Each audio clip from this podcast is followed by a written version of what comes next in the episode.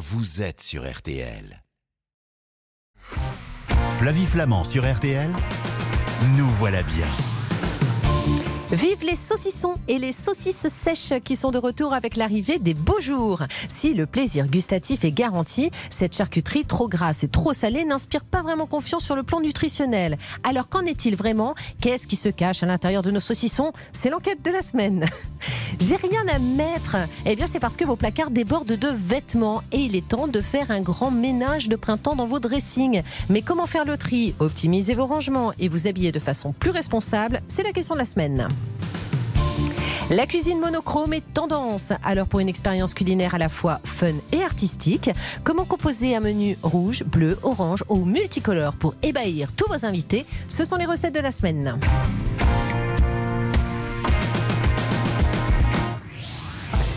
Bonjour, bonjour à toutes, bonjour à tous. Quel plaisir de vous retrouver pour un nouveau numéro de Nous voilà bien. C'est votre magazine conso du samedi matin sur RTL. Apprendre à mieux consommer dans la bonne humeur, c'est possible et ça commence tout de suite.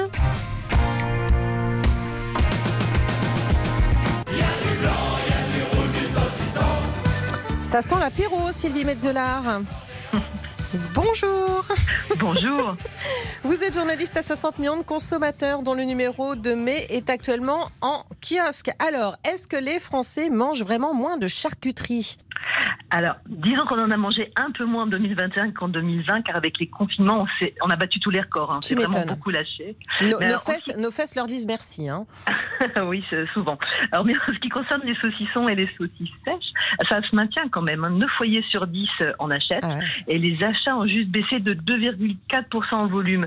Alors, sur ces saucissons et salamis, contre 5,1% pour l'ensemble de la charcuterie. Donc, on voit que ça tient bien le coup quand même. Mais ça n'a pas la même forme, la saucisse sèche, que le saucisson d'ailleurs ah Oui, c'est vrai. Alors, euh, souvent, les saucisses sèches sont généralement en forme de U ou de fer à cheval, hein, si on préfère. Alors, euh, voilà. Oui, c'est vrai. vous voulez savoir d'où ça bah, vient euh, Oui, c'est la réflexion que je me faisais. Je me dis pourquoi la saucisse sèche est-elle en forme de U? J'en étais sûre. Alors, j'ai fait des recherches, en fait. Ah, alors, la forme, alors, la forme c'est bien, c'est l'intérêt d'avoir des ingénieurs agro à 60 millions de consommateurs. la forme, ça vient du fait qu'on utilise un boyau courbé. Ça correspond à l'intestin grêle. Alors que le gros intestin, qui est tout droit, qui est beaucoup plus droit, et qui est plus gros calibre aussi, ça va servir plutôt au saucisson ou à l'andouille de vire, par exemple. Dingue C'est vrai que le saucisson, c'est un produit cru? Oui, oui, tout à fait. C'est un produit cru et fermenté, contrairement au jambon blanc par exemple, hein, qui est cuit. Oui, je comprends. Mais qu'est-ce qu'on met dans un saucisson? Alors plein de trucs.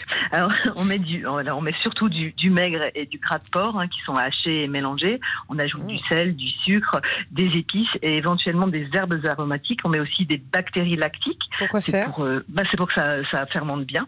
Et dans la plupart des cas, on met des nitrates et des nitrites. Bah dis donc. Et les tissus des animaux qui sont utilisés pour le saucisson, c'est quoi? Alors c'est du muscle surtout et, aussi ce qu'on appelle des tissus conjonctifs. Alors ça c'est moins terrible. Hein, les, tissus conjonctifs, c'est par exemple les tendons, les ligaments. Euh, c'est pas hmm. les c'est pas les, les, produits nobles. D'accord, ok. La peau du saucisson, il y a certains qui la mangent, d'autres alors pas du tout. C'est comestible ça? C'est composé de quoi? Alors, euh, ça dépend un peu. Alors, ça peut être du boyau de porc. Alors, pour savoir si c'est vraiment du boyau de porc, on voit l'aspect. Hein. c'est quand le, saucisson est pas très régulier et surtout quand la peau se détache pas très bien. Sinon, c'est de la cellulose ou du collagène, donc du végétal ou de l'animal. Sel, matière grasse, euh, les saucissons justement et les saucisses sèches euh, que vous avez étudiées, quels sont les bons élèves du classement? Alors, en matière de sel, il n'y a pas de bons élèves. Hein. Absolument tous les produits sont très salés, voire très très très salés. Le, le pompo, c'est quand même remporté par le, les mini saucissons euh, roche blanche ou le saucisson bioport, les deux là ils sont respectivement avec 6,5 euh, et 6,2% de sel, c'est vraiment beaucoup. Mais en même temps, ce même bioport, c'est celui qui présente le plus de viande et, également la plus basse valeur d'humidité. Alors c'est bien car un produit plus il est pauvre en eau, euh, moins on risque de voir se développer des, micro-organismes indésirables. Alors le, le bio-village aussi est très bien dans ce registre-là. Et les mauvais élèves alors? Allons-y. Alors, bah, on a un casino pas terrible sur le rapport euh, collagène-protéines, ça donne une idée de, de, la qualité de la viande, et un, un carrefour sensation qui est parmi les moins bons élèves sur l'aspect nutrition et, histologie. En fait, l'histologie, c'est ce qui va apparaître au microscope, et, et, notamment, on va voir, par exemple, qu'il y a des, euh, du cartilage dedans. Mmh. Alors, euh, côté lipides, le gras, si vous préférez, on a un cochonou qui détient, détient quand même un, record absolu avec 41,3% de gras Alors, en moyenne, on est sur 30-35%. Le saucisson bio, il est forcément meilleur Alors, pas forcément. Le fait qu'il soit bio garantit juste que, le cochon qui a servi à faire le saucisson mmh. ait été nourri avec du bio, des céréales ou du maïs bio, par exemple. Alors, ça ne veut pas dire qu'il y aura moins de sel ou qu'il sera moins gras. Mais c'est vrai que dans notre classement, les bios sont plutôt assez bien classés. Et les informations sur l'étiquetage des saucissons, il faut les étudier avant, avant l'achat Ça peut nous donner des infos? Oui, quand même. Alors, ce qu'il faut regarder, c'est la teneur en viande qui est affichée et la teneur en sel. Alors après, vous ne saurez pas. Ce qui est bien, vous prenez les deux qui vous tentent le plus et vous comparez les, les teneurs de viande et de sel. En gros, vous prenez celui qui a la teneur en viande la plus importante et la moins importante teneur euh, en sel. Hum, je comprends. Euh, les nitrites qui sont ajoutés euh, dans les saucissons, ça sert à quoi? On, dit parfois aussi que ça rend le produit euh, cancérigène. Alors, les nitrites, ça sert à plein de choses quand même. Ça sert de conservateur et ça empêche le développement de bactéries pathogènes, les méchantes bactéries qui vont vous rendre malade en fait. Hein. Et ça donne aussi une jolie couleur rosée au produit. Alors ça évite aussi au produit de rancir et ça sert d'exhausteur de goût des notes aromatiques. Quand vous avez, mettez des herbes de Provence dedans, ça va faire ressortir euh, ce, goût-là. Alors le problème en fait des nitrites, c'est que avec, au contact de la viande, ça forme des composés qu'on dit N-nitrosés. C'est ça qui est susceptible d'accroître le risque de cancer colorectal. Ok, d'accord. Et les saucissons, justement, les moins riches en nitrites, vous, vous, les, avez, euh, vous les avez étudiés? Ah Oui. Alors, en fait, la bonne nouvelle de notre test, c'est que quasiment tous les produits euh, qu'on a étudiés sont, sont dans les clous côté nitrites. Euh, les nitrites sont même indétectables dans le produit cochonou, par exemple, qui, était, qui est estampillé sans conservateur. Donc, c'est vrai, il n'y en a vraiment pas. Alors, il n'y a que les mini saucissons secs Monique Ranou qui pêchent sur ce point des nitrites. Mais alors, attention, hein, c'est pas parce qu'on dit que côté nitrite, euh, on est dans les clous, on est dans les clous si on en mange une portion raisonnable. Faut pas non plus euh, se lâcher trop sur la question. Et le prix, c'est un bon indicateur de qualité ou pas? Non, pas forcément. Non, non, on a un peu de tout. comme d'habitude, c'est très aléatoire. Ok. Les saucissons qui contiennent moins de viande, euh, par quoi les remplacer? Du gras, je pense. Ok. il y a plus de gras, moins de viande, plus de gras. On est content. Ok. D'un point de vue santé, il vaut mieux manger du saucisson, des saucisses sèches ou des mini saucissons c'est pas facile à dire. Hein. Bon, franchement, il y a franchement, il n'y a pas grande différence. Hein. Dans notre test, on a on a juste deux produits. Euh, c'est si je dis pas de bêtises, nos, euh, nos, régions ont du talent et la saucisson, le saucisson Biocop sont les deux seuls à avoir un pourcentage de protéines supérieur au pourcentage de matière grasse. Sinon, tout se vaut à peu près. Et vous êtes vraiment la pro du saucisson. Hein. On va se retrouver dans un instant. Je vous garde avec moi. J'ai pas fini de vous poser euh, des questions. À tout de suite dans la suite de Nous voilà bien. Flavie Flamand sur RTL, nous voilà bien. Flavie Flamand sur RTL, nous voilà bien. Nous voilà bien, se poursuit, les beaux jours arrivent, on peut même dire allez hop qu'ils sont là. Et donc c'est évidemment l'heure de l'apéro avec modération. Mais qu'est-ce qu'on met sur la table de l'apéro? On met des cahuètes et du saucisson. Eh bien il en a une qui s'est intéressée au saucisson, c'est Sophie Metzelar, pardon, de 60 millions de consommateurs et qui a mené l'enquête. Et je le disais il y a un instant, vous êtes la reine de la saucisse, euh, Sophie. Bah, merci. et vous les connaissez toutes. Non mais grâce à vous on apprend plein de choses et ça c'est hyper important parce qu'on se jette en général sur le saucisson plutôt que sur des petits morceaux de légumes quoi. Donc euh, autant euh, autant vraiment vous écouter. Euh, le saucisson et la saucisse sèche, comment ça se consomme et est-ce que ça se périme? Alors, le saucisson n'est pas soumis à une date limite de conservation. Il n'y a pas de DLC sur les, sur les saucissons. Vous avez plutôt une DLUO. C'est la date limite d'utilisation optimale. C'est pour ça que c'est marqué de, à consommer de préférence avec. Ça veut dire que si vous dépassez, vous n'allez pas mourir. Euh, ça, c'est sûr. Euh, vous n'allez pas tomber malade, hein, euh, blague à part. Mais en revanche, euh, votre saucisson sec, il aura peut-être pas tout à fait le même aspect. Il sera peut-être un peu ranci. Euh, voilà, la couleur sera peut-être moins bien et la texture moins bien. Mais en, en, tout cas, vous risquez pas d'être malade. La consistance sera juste différente. Faut faire attention en revanche aux, aux saucissons à base de fromage. On en a beaucoup aujourd'hui, hein, des, des, du fromage, des noisettes. Là, vous n'allez pas être malade, mais ça risque d'être un peu rance quand même. Très bien, ok. Et je le conserve comment au réfrigérateur? Euh, alors, les, les pros euh, des saucissons, enfin les aficionados, ils, ils disent surtout pas le congélateur. Non, le mieux, c'est de le conserver dans un endroit sec, aéré, pas trop chaud, pas trop froid. Alors on dit entre 12 et 20 degrés. Hein. Le mieux c'est de, de, le tendre dans un endroit sec mm. à température ambiante. Alors dans la cuisine ou dans, dans la cave, dans une remise, entouré d'un linge propre, ça fait tout à fait l'affaire. Je disais congélateur, mais tout le monde a compris évidemment que je parlais de réfrigérateur. euh, que, par quelle charcuterie justement moins grasse est-ce que je peux remplacer le saucisson? Parce que je parlais des petits légumes, mais en fait ça n'intéresse pas tout le monde. Alors des petits dés de jambon blanc. Alors vous pouvez demander à votre mm. à votre boucher de vous trancher une, belle grosse tranche de, de, jambon et après vous faites des dés avec. La viande des grisons aussi, c'est bien parce que c'est bien moins gras. Alors en revanche, il faut y aller quand même mollo parce que c'est quand même assez salé. Euh, sinon, faut pas oublier de donner des, des tomates cerises avec, c'est très important. Et ça, ça Ou fonctionne très bien. Eh bien, super. Eh on viendra, euh, Sylvie Metzeler, euh, prendre l'apéro chez vous. Euh, ben, merci beaucoup, en tout cas, euh, d'avoir passé ce moment avec nous ce samedi matin. Je vous souhaite une bonne fin de journée. Je conseille à nos auditeurs de se rendre euh, donc au kiosque pour retrouver le numéro de mois de mai de 60 millions de consommateurs. À bientôt, Sylvie. À bientôt. Dis donc. Oui J'ai pensé pour ta boum samedi, tu pourrais mettre mon gilet vert, tu sais, celui que tu aimes tant. Quand Brigitte Fossé propose ses fringues à sa fille Vic dans le film La Boum, Anne Tourneux, bonjour.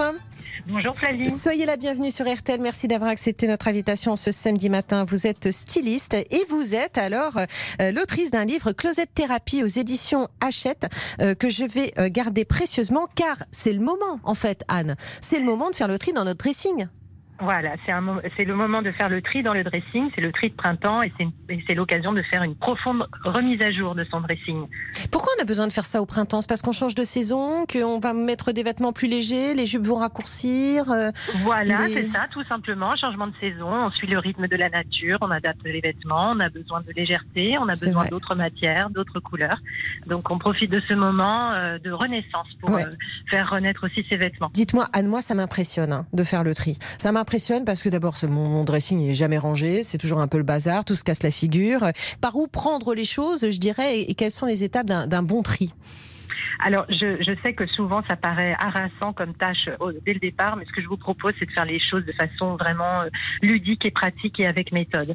Donc, ce que je vous propose, euh, c'est de vraiment de, de, percevoir dans votre dressing ce que vous portez d'un côté et ce que vous ne portez pas, pour finir vraiment euh, définitivement avec ce syndrome du dressing plein, mais j'ai rien à mettre. Mmh. Voilà. Donc, d'un côté, ce que vous ce que vous ne portez pas, il faut simplement aviser de l'état du vêtement sur vous, aviser de l'état, euh, est-ce que le vêtement vous va, est-ce qu'il ne va pas. Euh, tout ce qui est abîmé, ne va pas, inconfortable, mal fabriqué, insauvable en retouche, on l'évacue. D'accord, voilà. un sac. Déjà, dans un premier temps. Voilà. Exactement. Voilà. Tout ce qui vous plaît et qui, euh, que, tout ce qui vous plaît et vous va, on peut, peut subir le crash test des essentiels. Vous savez, parfois vous avez des pièces que, que qui vous vont très bien, mais que vous avez simplement oubliées et mmh. euh, on peut leur offrir une petite mise à jour comme ça avec des essentiels en essayant de voir bah, justement ce pantalon à motif oublié, est-ce qu'il serait pas parfait avec le t-shirt blanc et un joli collier, la jupe à sequin euh, avec une belle chemise blanche, la jupe à fleurs avec une maille unisexe. Bref, il y a plein de mélanges comme ça à faire qui sont tout bêtes, qui peuvent redonner vie à des vêtements qu'on avait tout simplement oubliés. Donc je conseille de challenger tout ce qui vous pose question avec des intemporels et des accessoires parce que c'est modernisant et magique. Et puis voilà. le reste, c'est l'évidence en fait. Le reste, c'est un petit peu l'évidence, mais euh, il y a une petite incursion là aussi parce qu'on peut euh, aussi avoir, euh, vous savez, quand les vêtements sont trop rangés, on finit par plus les voir. Tout ce mm. qu'on a sous les yeux tous les matins, on ne le voit plus au bout d'un moment. Donc c'est intéressant d'aller un petit peu euh, euh, évaluer son envie par rapport aux vêtements et à la saison. Est-ce que vous envisagez clairement de porter ce vêtement cette saison? Est-ce que euh, si vous ne l'envisagez pas, évitez de le mettre sur cintre, gardez la place pour tout ce qui vous inspire réellement. L'objectif de ce nouveau dressing, c'est tout simplement d'être inspiré inspirant et pratique. Oui, Donc et de donner envie. Mmh. Exactement, voilà. Et c'est de là qu'on recrée l'inspiration et l'envie d'aller se servir dans son dressing. Mais alors, ça On veut dire qu'il faut savoir. Pardonnez-moi, pardon Anne, Pardon. je suis désolée. Non, je vous en prie. On se voit pas. Mais ça veut dire, Anne, qu'il faut savoir euh, bien l'agencer, notre dressing. Il faut qu'il nous donne envie. Quand je dis ça, c'est que, euh, voilà, moi, il m'arrive d'avoir euh, des pulls qui, sont, qui planquent des t-shirts, plusieurs trucs sur un même cintre. Enfin bon, c'est pas très. Non, c'est pas très. Vous faites pas, vous faites pas de cadeaux quand vous faites ça. Ah non, attention, je sais. attention. Hein. Je suis pas la seule. Non, bien sûr que non, vous n'êtes pas la seule. Alors, il y a des petites techniques qui sont simples. Alors déjà, si, si vous avez euh, suivi cette méthode qui est très simple, hein, la pile de, de, de, ce que vous portez et la pile de ce que vous portez pas, normalement, vous avez dû dégraisser quand même pas mal. Et puis, mis de côté les vêtements que vous n'envisagiez pas sur la saison. Donc déjà, on a un petit peu épuré Mmh. l'espace. Ce qui peut être intéressant quand on n'a pas beaucoup de place ou quand on manque de visibilité, c'est d'investir une bonne fois pour toutes dans des bons cintres. Les petits cintres en velours très fins qui prennent peu de place, contrairement à des cintres un peu plus Ouais. Disparates, qui, euh, qui, qui broient un petit peu les yeux. Donc, euh, euh, investir dans des petits cintres en velours fin, uniformiser une bonne fois pour toutes, c'est un investissement à vie. Et il vous le rendra très sérieusement parce que vous allez gagner aussi des centimètres de stockage. Donc il y a ça, il y a les compartiments d'étagères aussi. Quand on a euh, des, des étagères simples, et bien, c'est d'aller com- compartimenter avec des petits séparateurs d'étagères qu'on peut trouver sur le web. On peut, euh, on peut investir dans des petits casiers en plastique dans lesquels Mm. on pourra mettre les vêtements bien pliés à la japonaise, tout ce qui, tout ce qui peut être plié. On ne garde que sur cintre tout ce qui est fragile et tout ce qu'on a vraiment envie de porter. Le reste va être plié par couleur dans, dans des casiers à la japonaise. On va se retrouver dans un instant parce qu'on a encore plein de questions à, à- à vous poser. On est en train de regarder tous nos dressings et on se dit ouais, on peut faire quelque chose de différent. Et ce sera avec vous sur l'antenne euh, d'RTL. À tout de suite. À tout de suite. Flavie Flamand sur RTL, nous voilà bien. Flavie Flamand sur RTL, nous voilà bien. Nous voilà bien, c'est jusqu'à 10h. Dans un instant, on va mettre de la couleur dans nos assiettes. C'est Amandine Gers qui va nous donner des conseils pour mettre de la joie et pour pouvoir s'amuser, effectivement, transformer, gérer nos assiettes en, en tableaux de peinture. Mais pour l'heure, côté couleur, on range avec Anne Tourneux. Et ça, ça se passe du côté du dressing. Vous êtes styliste, Anne. Vous venez de nous expliquer qu'un dressing allégé, c'est un dressing qui inspire, que pour ça, il faut parfois investir aussi euh, dans des cintres plus fins que euh, le bon gros vieux cintre en bois qui prend vachement de place à côté du petit cintre de dressing qui se casse à moitié la figure. Enfin bon, on a tous des dressings. On a toute une vision quand vous dites ça. Mais Voilà. oui, c'est ça, on est bien d'accord, parce que là, je vous parle du mien. Donc, Ouais. vous nous avez expliqué qu'on peut investir aussi euh, dans des petits packs de rangement de façon à y voir clair. C'est vrai que quand on ouvre une armoire, quand on ouvre un dressing, c'est assez sympa de voir des correspondances de couleurs, de matières Ah. et que les choses viennent à nous euh, directement. Donc ça, c'est une façon d'agencer euh, judicieuse. Vous nous avez parlé du rangement à la japonaise. Alors ça m'intéresse. Ça vous intéresse C'est la Le fa- rangement à la japonaise. c'est Kondo, c'est ça? Oui, c'est Marie Kondo, c'est la technique de Marie Kondo, en effet. Donc euh, euh, Marie Kondo qui a eu la, la, la, la, bonne idée avec ce livre et qui a sans doute créé euh, des émules dans, dans le rangement, mais pour autant, euh, il y a aussi beaucoup de gens qui se sont séparés de choses et qui regrettent un petit peu. Donc euh, d'où l'importance de, de gérer ce tri à peu près. Donc le, la technique de pli à la japonaise, pour revenir à votre question, c'est une technique qui est très simple. Vous pouvez retrouver, euh, bon, alors évidemment dans le livre, et puis évidemment Mm. vous pouvez retrouver des techniques de rangement aussi sur euh, sur le web qui reprennent la technique de Marie Kondo, donc qui, qui consiste à, à mettre les vêtements à l'horizontale plutôt qu'à la verticale en amoncellement euh, sur euh, sur sur une étagère. Donc ça c'est très visuel et très pratique et ça permet de garder les vêtements bien bien pliés jusqu'au bout puisqu'ils ne se froissent pas, ils sont bien serrés les uns contre les autres. et de prendre moins de place. Vous Voilà, savez que lorsque moi j'aurai refait mon, mon dressing, que j'aurai tout rangé, je vais avoir de la place pour acheter plein de trucs. Eh, eh, eh, voilà, ben, voilà, c'est un bon moyen de se motiver aussi. C'est Mais de oui. faire un trait radical. Je pourrais pas mieux vous dire. Mais oui, mais il faut faire attention. Qu'est-ce que je, je peux faire des vêtements que, dont je ne veux plus? Alors, vous avez plein de, de solutions aujourd'hui. Euh, les vêtements que vous ne voulez plus, vous pouvez faire différents sacs. Donc, évidemment, des sacs pour aller euh, directement euh, à remettre au- auprès du relais textile. Et là, ce sont des sacs qui vont être euh, des, des- vêtements qui vont être recyclés, qui vont repartir dans un cycle, dans un cycle de recyclage. On peut aussi donner ces vêtements, bien sûr, à des associations. Oui, bien. Euh, voilà. On peut euh, se créer un sac pour euh, bah, envisager de se mettre définitivement à la vente sur Vinted directement. Mhm. On peut faire appel à un personnel seller privé aussi. Ça, ce sont des nouveaux métiers qui vont euh, prendre en charge vos vêtements, venir chez vous et les, euh, les- et les vendre directement sur euh, recréer votre Vinted. On peut aussi contacter des sites marchands qui vont au- auxquels on va déposer tous les vêtements, qui vont prendre en charge, vendre pour nous, faire les photos, faire les envois et et, et ainsi vous faites non seulement vous débarrassez, mais en plus vous faites une jolie cagnotte pour repartir à zéro. Merci beaucoup euh, Anne Tourneux pour euh, tous vos conseils euh, ce matin dans Nous voilà bien, conseils que l'on peut retrouver d'une façon évidemment beaucoup plus développée dans votre livre Closet Thérapie. C'est un livre tout rose et c'est aux éditions Hachette. À bientôt à vous. Merci. Merci beaucoup Anne. Merci à vous.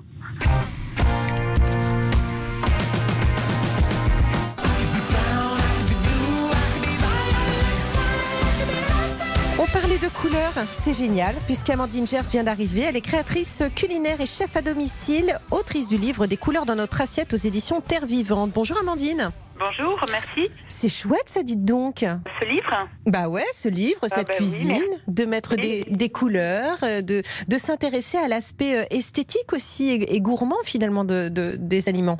Oui, oui, c'est un livre qui en fait euh, associe à la fois le plaisir, euh, l'aspect ludique des couleurs, l'esthétique et puis aussi la science, hein, puisque les pigments et les couleurs des aliments sont également très bons pour notre santé. Donc c'est très intéressant en effet. Qu'est-ce que ça nous apporte justement? Racontez-nous un petit peu. Alors tout, euh, tout ce qui est euh, pigments dans, donc dans le domaine alimentaire, euh, on en trouve dans les végétaux, donc les fruits, les légumes, on en trouve aussi dans les animaux, les algues et toutes les matières organiques.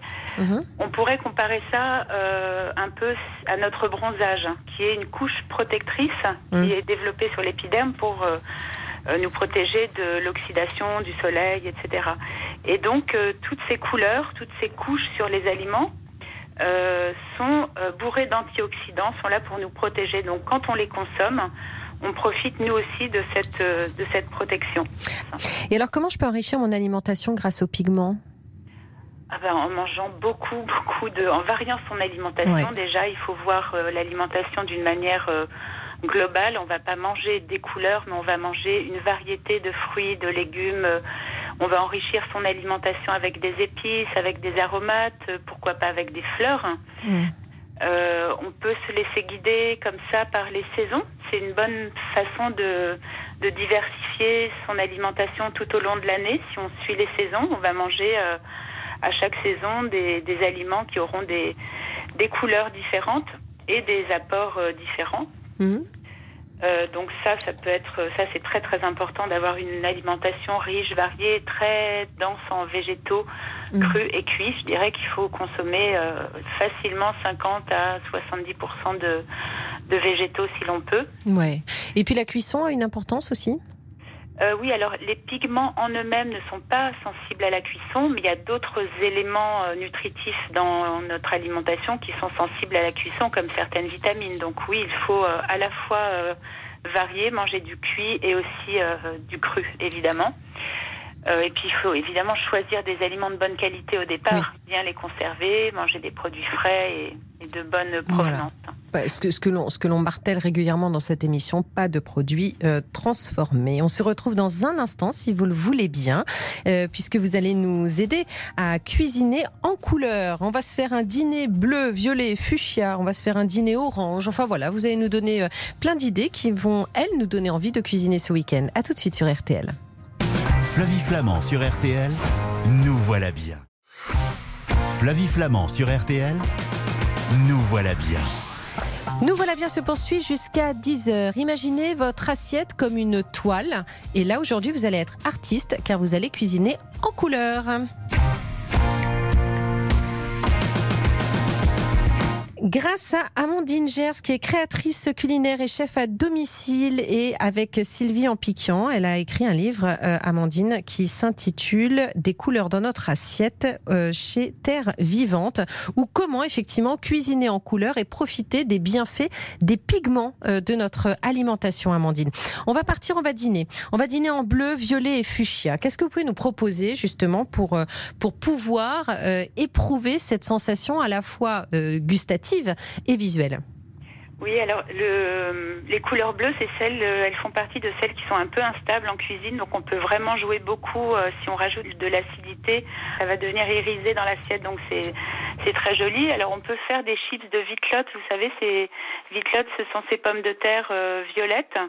Donc on peut faire des chips assez saines en coupant les vitlottes très très finement, en les en ajoutant un peu d'huile d'olive, en faisant une cuisson au four, on aura voilà, pour l'apéritif, par exemple, euh, les petites chips qui ne seront pas trop gorgées d'huile. On peut poursuivre avec une salade de riz qu'on peut teinter de, de, bleu grâce au chou rouge.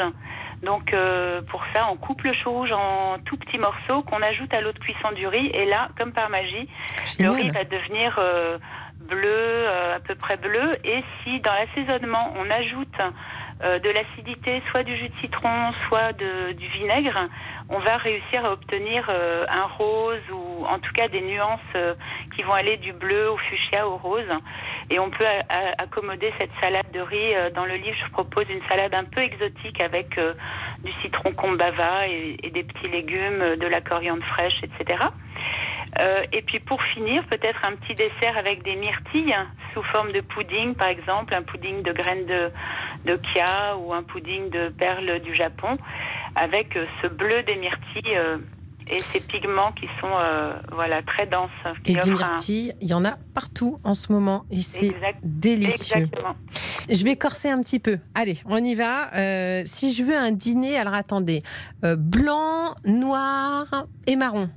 Je vous coince ou pas là euh, non, non, vous ne me coincez pas parce qu'il y a beaucoup d'aliments de cette couleur-là et qui sont d'ailleurs euh, très très bons. Bah, pour le marron, tout le monde va penser au chocolat, j'imagine. Oui. On est quand même assez nombreux à craquer sur le chocolat. Et euh, il y a plein d'éléments nutritionnels très intéressants aussi dans les légumes un peu palichons que sont les blancs. Donc on peut se faire peut-être des asperges, c'est encore la, la mmh. saison des asperges au naturel avec une sauce enrichie de d'herbes fraîches du jardin, une bonne huile et un, bon vinaigre de cidre. Euh, si on veut grignoter quelque chose à l'apéro, pourquoi pas se faire euh, un aioli végétal que je prépare avec du, tofu nature, mixé avec de l'ail frais, de la moutarde, du jus de citron. C'est très simple et c'est une super bonne recette pour apprécier euh, le tofu et profiter de ces protéines végétales qui sont très digestes. Mhm. Euh, pourquoi pas un petit taboulet de chou-fleur au lieu de le manger euh, cru ou euh, enfin grillé ou en soupe ou en gratin On peut râper tout simplement le chou-fleur cru pour le transformer en semoule et ensuite l'assaisonner avec voilà une, bonne huile, rajouter dedans des petits dés de, légumes de couleur, pourquoi pas pour faire des petites touches de couleur ou des, des zestes de citron. Euh, voilà, et puis on va terminer avec euh, peut-être des truffes au chocolat enrobées de petits. Euh, ça me va. Haché de pistache. Ouais, ça me va, ça me va, mais j'ai pas réussi à vous coincer. C'est génial. Alors, il y a une recette dans votre livre que j'aime beaucoup, c'est le risotto rose au vin rouge. C'est pas du tout pour le vin. non, mais je trouve ça hyper original. Comment on fait alors? Est-ce que vous pouvez donner la recette à nos auditeurs? Oui, donc en fait, en, cuisine italienne, le risotto, il est souvent euh, déglacé, enfin les échalotes sont souvent déglacées avec du vin blanc, et là j'ai eu l'idée de déglacer avec du vin rouge pour utiliser les, les polyphénols du vin, qui sont ces pigments qui vont permettre euh, d'obtenir un, risotto rose. Il ne sera pas rouge, il sera rose, parce qu'il y a hmm. une dilution. Donc on fait revenir euh, des échalotes, j'ai ajouté aussi ici des champignons dans une une casserole. Ensuite, on ajoute le vin rouge pour euh, déglacer les sucs du champignon qu'on aura laissé légèrement doré et, et l'échalote. Euh, on laisse un peu réduire, concentrer euh, le, vin, et puis là l'alcool va disparaître aussi, hein. donc on n'aura plus du tout l'alcool du vin. On ajoute ensuite le riz, donc on choisit un, un bon riz spécial risotto, ça c'est important. Euh, et ensuite, on fait la cuisson classique du risotto, c'est-à-dire louche par louche. On a préparé avant un bon bouillon, euh, soit maison ou si on n'a pas le temps, on peut prendre un bon bouillon euh, cube de végétal. Et louche par louche, on intègre le bouillon dans le risotto qu'on tourne régulièrement avec une cuillère en bois. Et en fin de cuisson, quand tout le bouillon a été absorbé, on rajoute là un peu de crème, un peu de parmesan et on obtient euh, voilà un risotto. Et dans la recette, j'ai ajouté les betteraves chioggia, je n'arrive jamais vraiment à le dire. Ce sont ces betteraves qui sont très belles, elles sont euh, euh, roses et blanches. Et quand on les coupe d'une certaine manière, on peut obtenir comme des petits lardons, ça ressemble à des petits lardons. Et donc on peut rajouter voilà des, petites allumettes de ces betteraves en, dans l'assiette pour avoir un petit croquant en plus et puis le goût de cette betterave qui est assez, assez doux. Eh bien, dis donc, c'est magnifique tout ça. Vous nous aviez livré en préparant cette émission une autre recette qu'on va mettre sur nos réseaux sociaux, mais le temps nous manque. C'est la tarte aux framboises gelée d'Urukum que l'on retrouve également sur votre livre, un Des couleurs dans notre assiette aux éditions Terre Vivante. De toute façon, ces recettes, on les retrouve sur les réseaux aussi euh, de Nous Voilà Bien. Merci beaucoup, Amandine Gers. Merci à vous. Passez un très bon week-end et merci, pour ce voyage en couleur. À bientôt sur RTL. Au revoir. Nous voilà bien, se termine séance de rattrapage à volonté sur l'application RTL. Merci pour votre fidélité et tous les messages enthousiastes que vous nous laissez au sujet de cette émission. Pour mettre des couleurs dans vos vies et dans vos assiettes, ben rendez-vous sur rtl.fr pour les recettes que l'on vient de vous donner sur cette antenne. Moi, je vous retrouve lundi à 20h sur RTL avec Jour le magazine qui redonne vie aux grands événements inoubliables.